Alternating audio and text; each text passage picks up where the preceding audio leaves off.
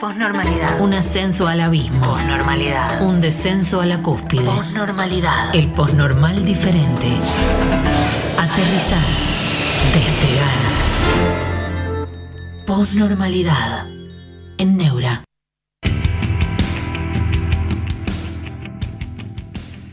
¿Cómo están? Buenas noches, bienvenidos a la posnormalidad. Claro, un día de gran agitación.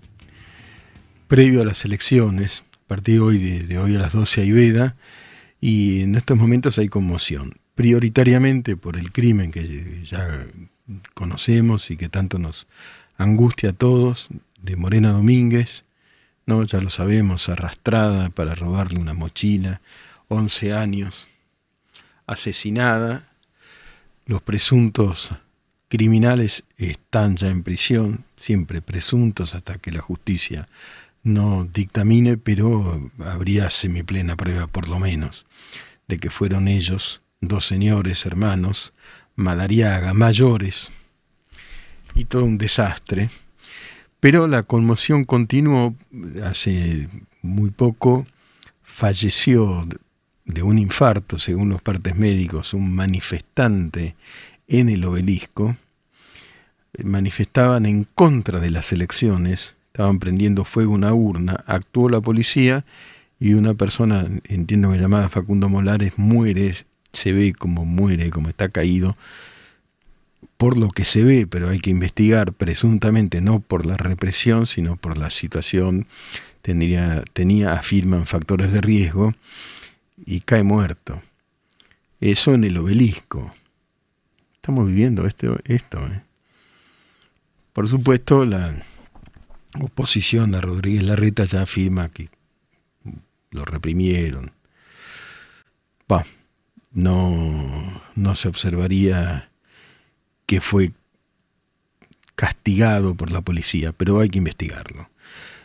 En simultáneo, en Constitución, un grupo de esto pasa muy seguido, de los así llamados tercerizados, un grupo pequeño, piden, pedían, pidieron, cortando las vías una vez más, eh, su incorporación a planta permanente y, en, hubo otros sofocones, la bronca de la gente en Constitución y la actuación de la policía también, digamos, la 9 de julio conmocionada. El país conmocionado a ¿Cuántas horas? 72 horas de las elecciones. Hay, hay un concepto que yo quiero trabajar con ustedes, intercambiar con ustedes, que es el de narcopopulismo. Ya no anarcocapitalismo, sino narcopopulismo. Porque miren, y, y, tiene que ver con Latinoamérica, no solo con la Argentina. El crimen horripilante de la nena de 11 años, de Morena Domínguez, está vinculado al narco. Estos dos asesinos, los Madariaga, habrían estado consumiendo todo tipo de sustancias durante toda una noche, robaron esa mochila, mataron a una nena para vender el celular, que no valdría 200 pesos, celular de una nena, para seguir consumiendo droga. Ese por el lado de lo que se llama narcomenudeo. En Ecuador asesinaron, no es poco, es muy eh, de inmensa gravedad, a eh, candidato eh, Fernando Villavicencio, a los tiros se ve, está filmado. Sicarios del narco, el grupo Los Lobos se adjudicó el asesinato. Era un opositor muy fuerte al narco y a Rafael Correa. Entonces, ¿Qué es el narcopopulismo? ¿no? O el anarco-narcopopulismo. E, es, es, esta idea la que yo les traigo. Se trata de un desorden muy profundo, muy conmocionante, que quita vidas y que está atravesado por el negocio del tráfico y consumo de estupefacientes, por el mega negocio y por la portación de armas pesadas por estos ejércitos narcos. Eso a lo grande, los sicarios de Ecuador. Por supuesto, esto llega a diversos países y por lo menos hay uno que está gobernado por narcotiranos, que es Venezuela. Maduro es un narcotirano. Está financiado por el dinero de la droga de las FARC y, las propias Fuerzas Armadas venezolanas están en connivencia con este asunto. Bueno, y el tipo está en el poder y no se va. Y hace y debiera irse. Si hay elecciones, las pierde.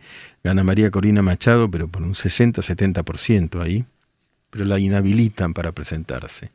Si hay elecciones limpio, limpias, pierden el acto.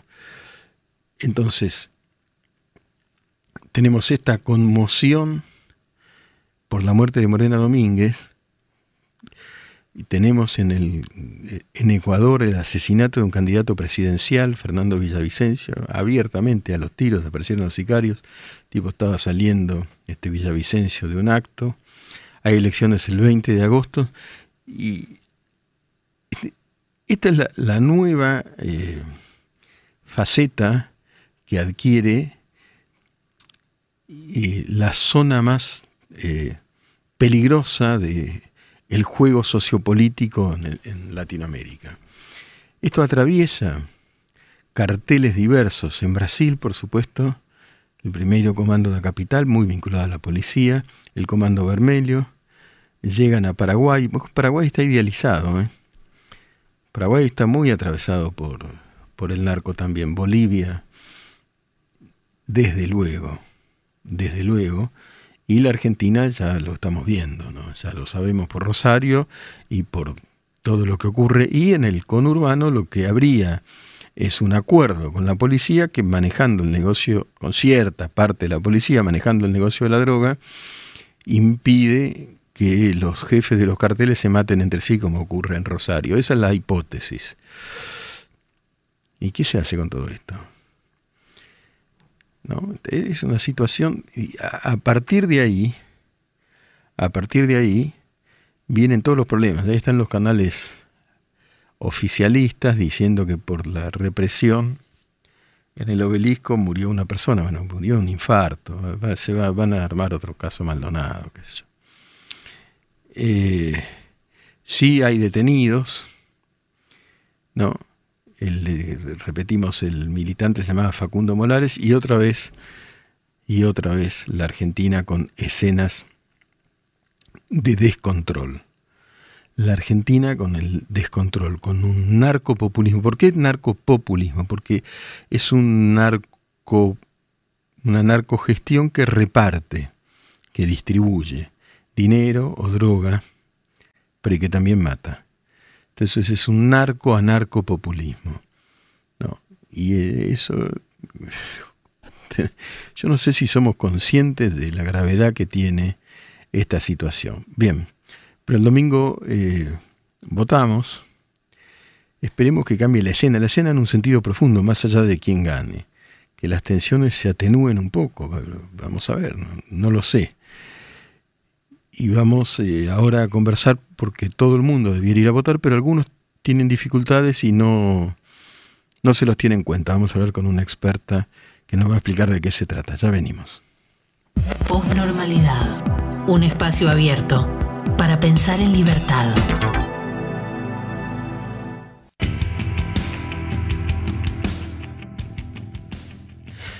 Bueno, todos tenemos, tendríamos que ir a votar, pero para algunos es más difícil. Entiendo que está conectado allá con nosotros Daniela Asa, que nos, va a explicar qué sucede con la gente con dificultades y cómo pueden vencerse esas dificultades. Muchas gracias, Daniela, por estar conectada con nosotros. Contame cuál es tu especialidad y, qué sucede con la gente con la que trabajas eh, este domingo. Bueno, muchas gracias a ustedes por el espacio. La verdad que este domingo eh, son las elecciones y bueno, yo soy una persona con discapacidad, pero hablo, eh, creo que hablo por todos cuando digo que eh, las elecciones son un momento muy particular para las personas con discapacidad, porque muchas veces nos encontramos muy excluidas, eh, considerándose a las personas con discapacidad eh, como ajenas a este ámbito político. ¿no? Eh, en general, el colectivo de personas con discapacidad se considera pasivo, como que no quiere participar, que no quiere decidir, que no quiere salir a votar. Y la verdad es que tenemos que pensar y considerar las condiciones que tenemos que habilitar para que las personas con discapacidad podamos acceder libremente el domingo a votar. Esto es a partir del concepto de voto asistido o voto accesible, que no es más ni menos que eh, habilitar en todos los entornos, los espacios y, como decía, las condiciones para que podamos participar. Esto es, que la urna eh, eh, esté, cercana, este es el cuarto oscuro eh, accesible, o poder solicitarlo, poder solicitar la prioridad, em, la asistencia y la colaboración del presidente de mesa, que debe proveerla, poder ingresar con un acompañante. todo esto muchas veces no se tiene en cuenta o a veces no se predispone, no se predisponen las condiciones para que sucedan y es muy importante. Definitivamente. Ahora, hay personas que no pueden movilizarse en absoluto y que tienen la voluntad y, el, y sienten el derecho cívico de votar, que no pueden salir de su casa, no pueden. Con, con esas personas, ¿cómo se hace? ¿Qué hacen? ¿Qué hace la, bueno, la sociedad, el Estado frente a eso? Esa es una gran asignatura pendiente, ¿no? Muchas me lo, han, eh, me lo han comentado mediante redes, comentarios y mismo en otros medios. La verdad que es una gran asignatura pendiente porque se necesita todo, de toda una logística para, eh, para acercar la una en esos, eh, en casos, eh, esos casos están exceptuados, pero es como eh, realmente dicen, eh, quieren y desean acceder, bueno, son una de las grandes asignaturas pendientes que tenemos para poder facilitar las elecciones y, y, hacer que todos puedan acceder y que todos puedan tener igualdad de oportunidades, entender que todos somos diferentes, pero tenemos que tener igualdad de oportunidades. Todos, somos diferentes, pero todos somos iguales este, cívicamente y en todos los sentidos, ¿no es cierto? Y Daniela, ¿vos crees que eh, hay conciencia de, este, de estos temas que vos venís planteando en la sociedad, que hay una evolución o, más o menos? Sí, yo creo que lentamente, Miguel, estamos trabajando todas estas temáticas. Creo que las nuevas tecnologías acercan muchísimas opciones. Por ejemplo, yo sé que ahora em, eh, electrónicamente el voto electrónico eh, va a tener una adaptación para personas ciegas, por ejemplo. Mismo la difusión que se les dando a todo, a, todo lo que es el voto accesible, que antes era muy difícil conocerlo. Bueno, sin embargo, nos falta muchísimo. Todavía, lamentablemente, eh, es más cómodo, yo diría, es más cómodo anular o segregar y decir, bueno, la persona con discapacidad mejor que no vote, la aceptamos y listo, que eh, eh, facilitar los entornos, la accesibilidad para garantizar la, la la posibilidad de, que vote, de que todos votemos, ¿no? Mismo el tema de, las distancias, vos hablabas anteriormente de eh, todo lo que entorpece, bueno, el transporte, por ejemplo, entorpece mucho, porque eh, quien no puede llegar, ¿no? Eh, ¿Cómo hace? ¿no? Por supuesto. a través de público, por ejemplo, que no está adaptado todavía. Entonces, eh, bueno, son grandes temas y desafíos que tenemos como sociedad para seguir trabajando, pero es importante que todos eh, conozcan que tienen el derecho a, pedir prioridad, a pedir que mismos adultos mayores embarazadas, eh, no solamente personas con discapacidad, ¿no? Todos esos colectivos que, eh, que, tienen dificultades eh, pueden em, solicitar ¿no? La, asistencia y es importante que todos también abramos la mirada ese día, porque sé que vamos a estar en una vorágine de información y, todo, pero que si alguien vemos que alguien necesita ayuda, bueno, vayamos a preguntarle, ¿necesitas una mano? ¿no? Que no pongamos mala cara si alguien está pidiendo prioridad, que a mí me ha pasado, ¿no? Muchas veces, ¿no? Bueno, yo voy adelante, pido la prioridad y miran con cara como, eh, bueno, o no se te nota, o ¿por qué, vas primero, ¿no? Esos prejuicios que todo el tiempo estamos eh, sistemáticamente eh, Es importante eso. Daniela, una persona ciega, ¿no? ¿Cómo, cómo hace? Eh, no, hay, vos dijiste, bueno, se van a adaptar cuando, con el voto electrónico, pero la boleta papel común. No hay boletas en braille, digamos, eh, según entiendo. ¿Cómo? Eh, la persona ciega puede ingresar con acompañante, puede también solicitar el acompañamiento de la autoridad de mesa eh, pero no, boletas en braille todavía no, no, no hay. Eh, ojalá, ojalá en el futuro podamos tener lo mismo que de señas, eh, que también debería impulsarse y, todos deberían capacitarse en lengua de señas para que también una persona sorda que no está organizada, no puede hablar, pueda también comunicarse, ¿no?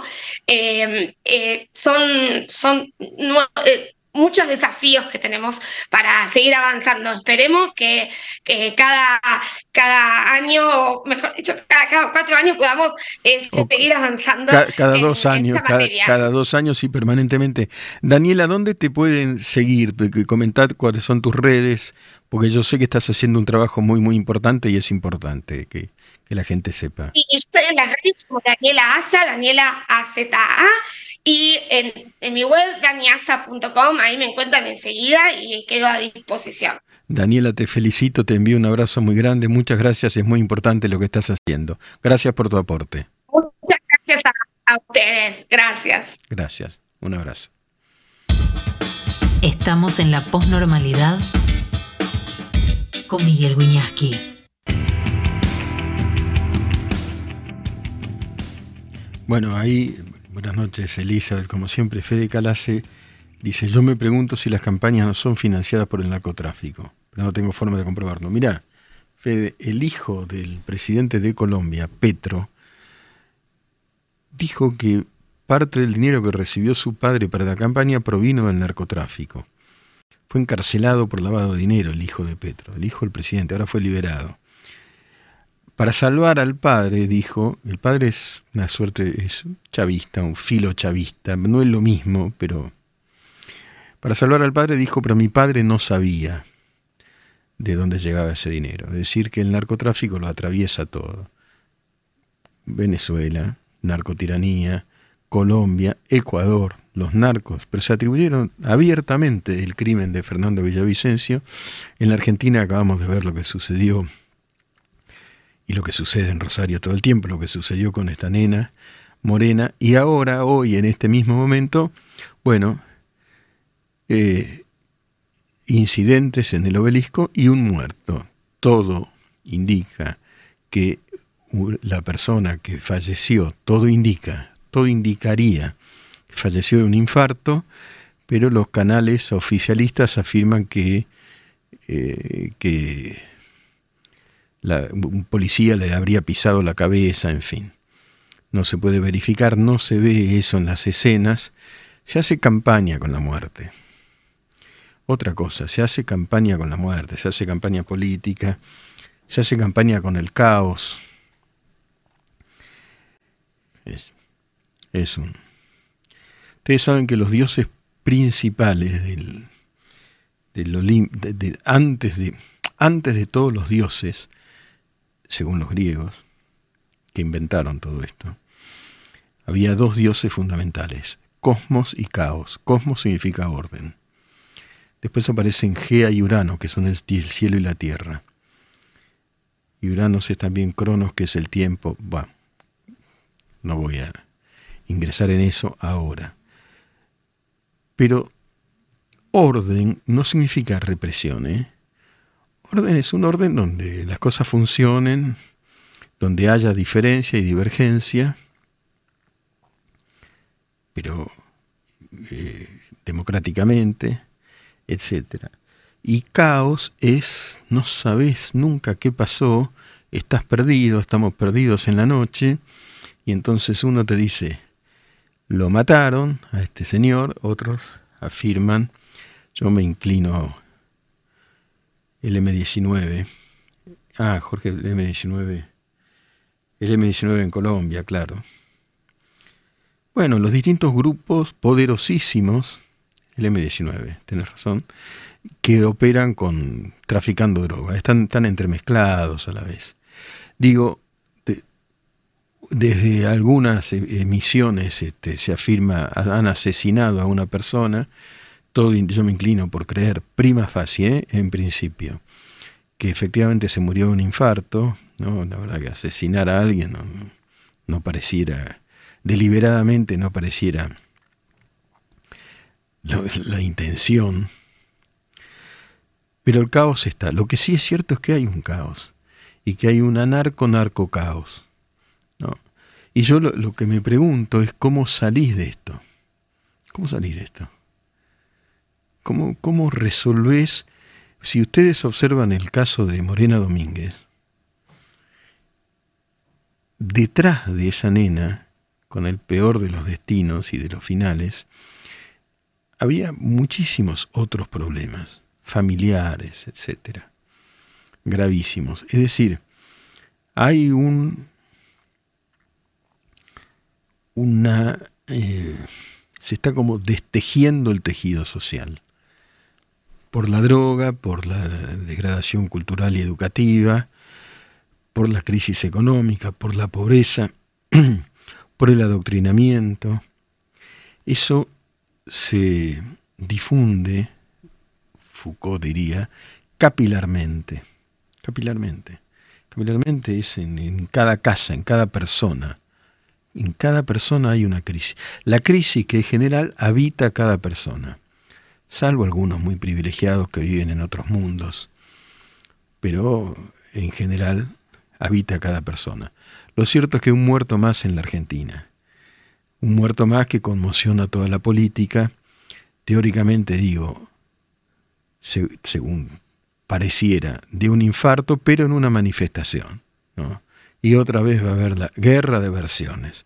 Hay que arribar, como digo yo, al hecho atómico. Rápidamente hoy, qué pasó y, y, definir qué sucedió. Y si hay culpables, que, que lo paguen. Y si, si, si se murió de un infarto, bueno, será otra cosa. Le hicieron RCP o sea, reanimación, esa reanimación cardiovascular que se hace, ¿no? Eh, durante 40 minutos el hombre, lamentablemente, ha muerto. Y de alguna manera, una muerte en, eclipsa la otra, como que ahora Morena Domínguez parece viejo, antiguo, increíblemente. Horas pasan en la Argentina y una nueva circunstancia eclipsa la otra. Y va a haber con esto ruido mediático de todo tipo. ¿Por qué? Porque hay otro elemento que ocurre, que nos ocurre a todos los que vivimos acá. Estamos en peligro. La Argentina es un país peligroso. Miren, yo les digo, como periodista, por suerte, cubrí muchas situaciones peligrosas fuera del país. Pero las más peligrosas las viví acá. Otros han vivido situaciones más peligrosas en el exterior. Pero yo con muchísimos años y muchísimos viajes, etcétera, la AMIA, la Embajada de Israel, represiones a granel, etcétera, etcétera, es un país peligroso. Y peligroso por mil motivos y peligroso por la inseguridad. Tenemos que ver hacia dónde va el voto en medio de este clima. Tenemos que ver eso. Ahora vamos a tomarnos un respiro y vamos a leer un poema y después seguimos. Pensar, pensar, pensar. Posnormalidad. Pensar escuchando. En Neura. En la posnormalidad la poesía se lee de pie, en este caso nuevamente, el inmenso César Vallejo. El poema muy conocido se llama Considerando en frío imparcialmente. Considerando en frío imparcialmente que el hombre es triste, tose y sin embargo se complace en su pecho colorado, que lo único que hace es componerse de días, que es lóbrego, mamífero y se peina, considerando que el hombre procede suavemente del trabajo y repercute jefe, suena subordinado, que el diagrama del tiempo en constante diorama en sus medallas y a medio, medio abrir sus ojos estudiaron, desde lejanos tiempos, su fórmula famélica de masa, comprendiendo sin esfuerzo que el hombre se queda a veces pensando como queriendo llorar, Se hace buen carpintero, suda, mata y luego canta, almuerza, se abotona, considerando también que el hombre es en verdad un animal, y no obstante al voltear me da con su tristeza en la cabeza. Examinando en fin sus encontradas piezas, su retrete, su desesperación, al terminar su día atroz, borrándolo, comprendiendo que él sabe que le quiero, que le odio con afecto y me es en suma indiferente. Considerando sus documentos generales y mirando con lentes aquel certificado que prueba que nació muy pequeñito, le hago una seña. Viene y le doy un abrazo emocionado. ¿Qué más da? Emocionado. Emocionado. Posnormalidad. Filosofía en radio. En Neura. Bueno, ahí Gabriel Gabrielich dice, sentencia fuerte, Argentina es una anarco, anarco, anarco tiranía. Yo digo, Gabriel, hay provincias gobernadas tiránicamente, no, sé si le cabe al país el concepto de tiranía, de hecho hay elecciones eh, y eso no, no, es un dato menor y cambia de signo político en el, sentido clásico, por lo menos, de tiranía, el tirano eh, es un, unicato, digamos, que prohíbe todo tipo de, bueno, precisamente de posibilidad de votación. Lucas Cabanillas dice, pero igual, eh, en un sentido metafórico, si querés, eh, es, de verdad es caótico, es anárquico. Hoy estamos viviendo un día anárquico. Ayer también. Bueno. Lucas Cabanilla, tengo hijos, nena de 13, nene de 16, no van solos a ningún lugar. Trato de que entiendan que es un riesgo andar de a pie por la calle. Y a veces lo que puede parecer insignificante, ir una o dos cuadras, es la vida o la muerte. Yo creo que tiene razón, Lucas, y es terrible. Es terrible. Una o dos cuadras. Yo me crié jugando la pelota en la calle bueno, tengo mis años, pero tampoco hace tanto. En la calle no, pasaba nada. Digo, la degradación se volvió terrible. Salía de la escuela y me iba a jugar como estaba a jugar al fútbol y me iba a jugar al fútbol y, volvía. Sí, se fue, se fue ahondando una crisis y ahora estamos, ahora hay episodios, se ven fuegos encendidos. El hombre murió. Yo estoy en contacto acá con otros periodistas o lo mató eh, la, policía, pero se insiste otra facción, digamos, mediática en afirmar que lo asesinaron y como digo, va a venir esta otra, una nueva controversia. ¿no? Después, para sumar a la confusión general, y a la vez que es como que todo se entiende, todo es incomprensible y todo se entiende. Hay gente que está rompiendo vagones o que estuvo rompiendo vagones de trenes en Constitución o, rompiendo cosas en Constitución porque, claro, se cortaron las vías. Se cortaron las vías, ahí se ven eh, algunas hogueras, escaramuzas, eh, circunstancias todas muy lamentables. ¿no? Con una puerta en algún lugar abierta porque hay elecciones y eso debería calmar debería, pero lo digo muy en potencial, un poco los ánimos, pero debería, lo digo muy en potencial, la crisis es realmente muy, muy profunda. ¿Salen los países de la crisis? Sí. Por supuesto, hay países que viven en situación crítica aún más graves que esta y han salido.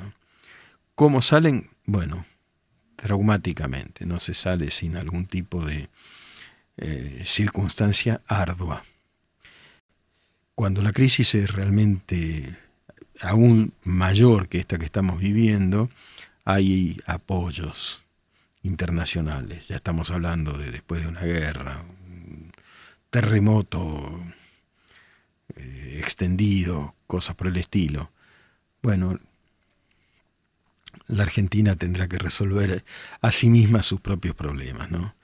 Aunque parezca mentira, el FMI es, más confiable que otros prestadores, que Qatar, por ejemplo, o que China, no sabemos a qué tasa nos están prestando. Pero la resolución profunda no se visualiza. El asunto de las calles peligrosas. Todos sabemos que son peligrosas.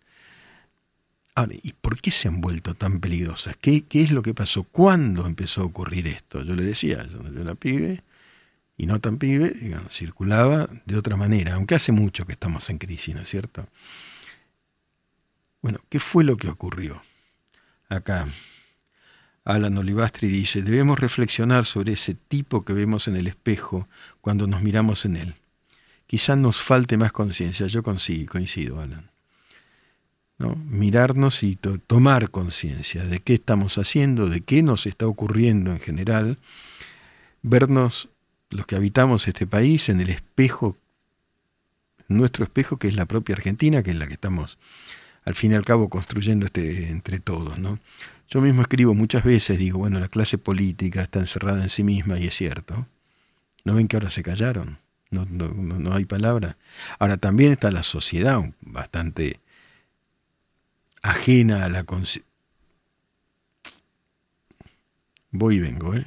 Ajena a la conciencia de lo que ocurre y a la vez consciente de lo que ocurre. Y las dos cosas son ciertas. De pronto parece que, bueno, las cosas son así, ¿no? Pero uno también es consciente, pues si llegas a Constitución y el tren no anda, y cobras conciencia de que las cosas no andan. El Colo González dice, a mí me robaron un celular cuando estaba yendo a buscar a una compañera al colegio a una cuadra del colegio dos pibes que parecían de mi edad, se los di sin resistirme.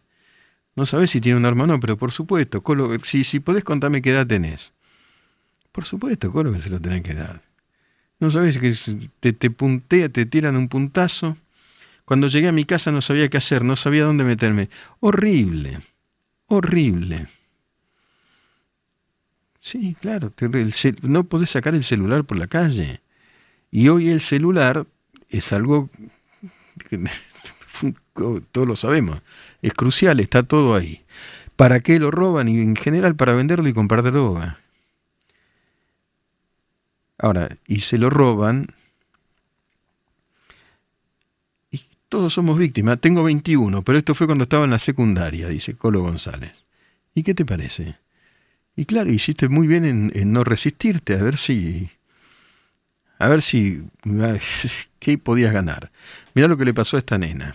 Bueno, no, se resistió tampoco, ¿no? No se resistió y igual la mataron. Pero si te resistís, está, abundan los casos de resistencia y uno a veces, a veces por reflejo, eh, actúa, se defiende y puede ser peor, porque esta es la situación con la que estamos, en la que estamos viviendo y con la que estamos conviviendo, lo voy a decir de este modo, estamos conviviendo con la muerte. Siempre convivimos con la muerte, todos nos podemos morir en cualquier momento. No me refiero a la muerte natural o al accidente, me refiero a la muerte eh, propiciada, asusada o deliberada y con alevosía por generada por asesinos. Estamos conviviendo con la posibilidad de que te maten, no de morir. Ya sabemos que no podemos morir, que un infarto le puede agarrar a cualquiera en cualquier momento. Es, eso es la vida y la muerte. No, yo me refiero a la muerte perpetrada por asesinos, el asesinato.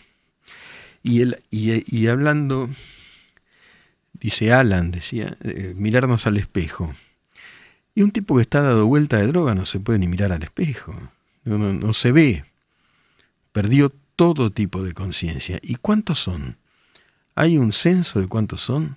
¿Cuántos son los que están, los que viven dados vuelta? Dados vuelta. ¿Cuántos pibes? ¿Cuántos pibes? Seis de cada diez son pobres. Seis de cada diez son pobres. Pobres es vulnerabilidad. Por ejemplo, ¿qué es eso? Dice Alan desprecio por la vida o, temer o temor por comprender lo que somos. Bueno, ahí decís algo interesante porque yo digo, la Argentina es una sociedad con un bajo umbral de tolerancia a la verdad. Bajo umbral de tolerancia a la verdad. Entonces, no sabemos. Ahí informan que el hombre que, que murió, ya digo, prima facie por un ataque cardíaco, había estado detenido en Bolivia, bueno, todo a chequear, es, son noticias en tiempo real la que estamos dando, ¿no? Y también hay un desprecio, dice, ¿no? Eh, frente a la pregunta de, de Alan Olivestri, hay un desprecio por, por lo vital, por la felicidad. no quiero aburrirlos, y menos en este momento, pero aburrirlos. Yo eh, otra vez les voy a decir, vengo de afuera, hace poco, se puede vivir mejor. Eso cuando uno viaja, uno tiene la posibilidad de viajar, pues yo por mi profesión a veces, cada tanto. Sí, pero escúchame, hay felicidad afuera en las calles. Hay países donde hay felicidad. Vos salís a caminar por Madrid hoy. Yo, y, les comenté de Italia y bueno, salís caminar por Madrid es, es festivo. Es, la gente habla, en la plaza se hablan los unos con los otros. Eh, hay otra tranquilidad. Hace 70 años vivía en un infierno. Pero estamos otra vez, esto lo digo una y otra vez. Pero entonces, ¿qué fue lo que torció el destino acá? ¿Qué fue? No? Bueno, yo creo que hay un problema con esto que llamamos el, adoctrinamiento, que se armó acá una historia, una, una composición de lo que está bien y lo que está mal, que, que es un desastre, que es puro adoctrinamiento. Es decir, por ejemplo, está bien echarle la culpa de todo lo que sale mal a otros. Es el imperio, qué sé yo.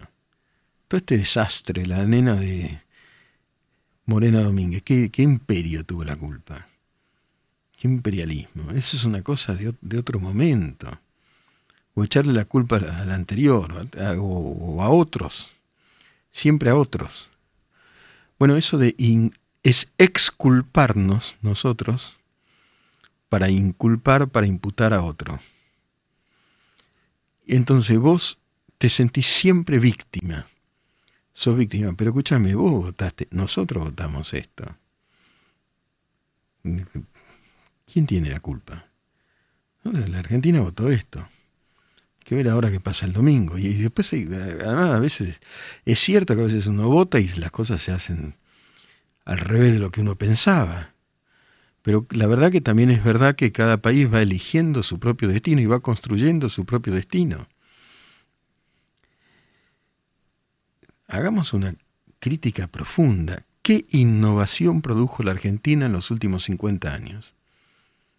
Yo le digo, el celular vino de otra parte. La computación vino de otra parte. Esto. Cambió el mundo. El Zoom vino de otra parte. Esto también vino, estamos viendo por una pantalla, vino de otra parte.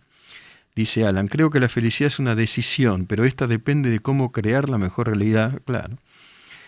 Es una decisión que, pero depende. Depende. Si vos vas tranquilo, yo les digo, ah, mañana puede haber un atentado en Madrid, lo hubo. Pero en general, el día a día, para citar una ciudad. La mejor realidad para nosotros, dice Alan. Eh, hay una felicidad, ni hablar en, en Italia hay una vibración, una felicidad y fiesta todos los días por una cosa o por la otra, en España también. Tuve en Suiza también, ya les dije. Eso ahora, tuve en Francia también, tuve... Pero les voy a decir algo que suena pecado. En Estados Unidos hay muchos sitios en donde vos ves, Estados Unidos, acá, viste, está demonizado tiene problemas. ¿eh? Casi 400 millones de personas viven ahí, por supuesto. El ser humano es el ser humano, pero es diferente. ¿eh? Es diferente. Sí, hay una inmadurez, como dice Alan. Hay una inmadurez, pero y sobre todo hay una gran confusión. Hay una gran confusión. A veces creemos que lo que está mal está bien. Y está mal, ¿no? Por ejemplo, agredir la educación con adoctrinamiento está mal. Está mal, hubo ejemplos en estos días, todos los días hay ejemplos. Está mal, hace mal, nos hace mal. ¿no? Eso eh, intoxica las mentalidades. ¿no? Y eso, eh, recién alguien decía, eh, Morena Domínguez, ¿qué es? ¿De derecha? ¿Era de derecha? ¿Que era reaccionaria? que La mataron. Las víctimas suelen ser las víctimas más vulnerables, que son las personas que están en situación de pobreza. Esto no es un tema de derecha, de izquierda, de esquematismos. Esto es una crisis muy profunda, pero falta poco para que podamos elegir. Ojalá se abran las puertas que, que deberían abrirse. ¿Cuáles son? Si yo sé lo que voy a votar el domingo, yo no lo, si lo sé, no lo digo porque soy periodista. Pero la verdad, todavía tengo muchas dudas. Esta es la verdad. Esta es la verdad. No lo puedo decir igualmente porque soy periodista y, no, no, no, quiero sesgar ningún análisis. Pero sí digo esto. Dudas y más dudas. Dudas y más dudas. Y algunas pequeñas certezas. Les dejo un abrazo muy afectivo para cada uno de ustedes. Un espacio abierto para pensar en libertad.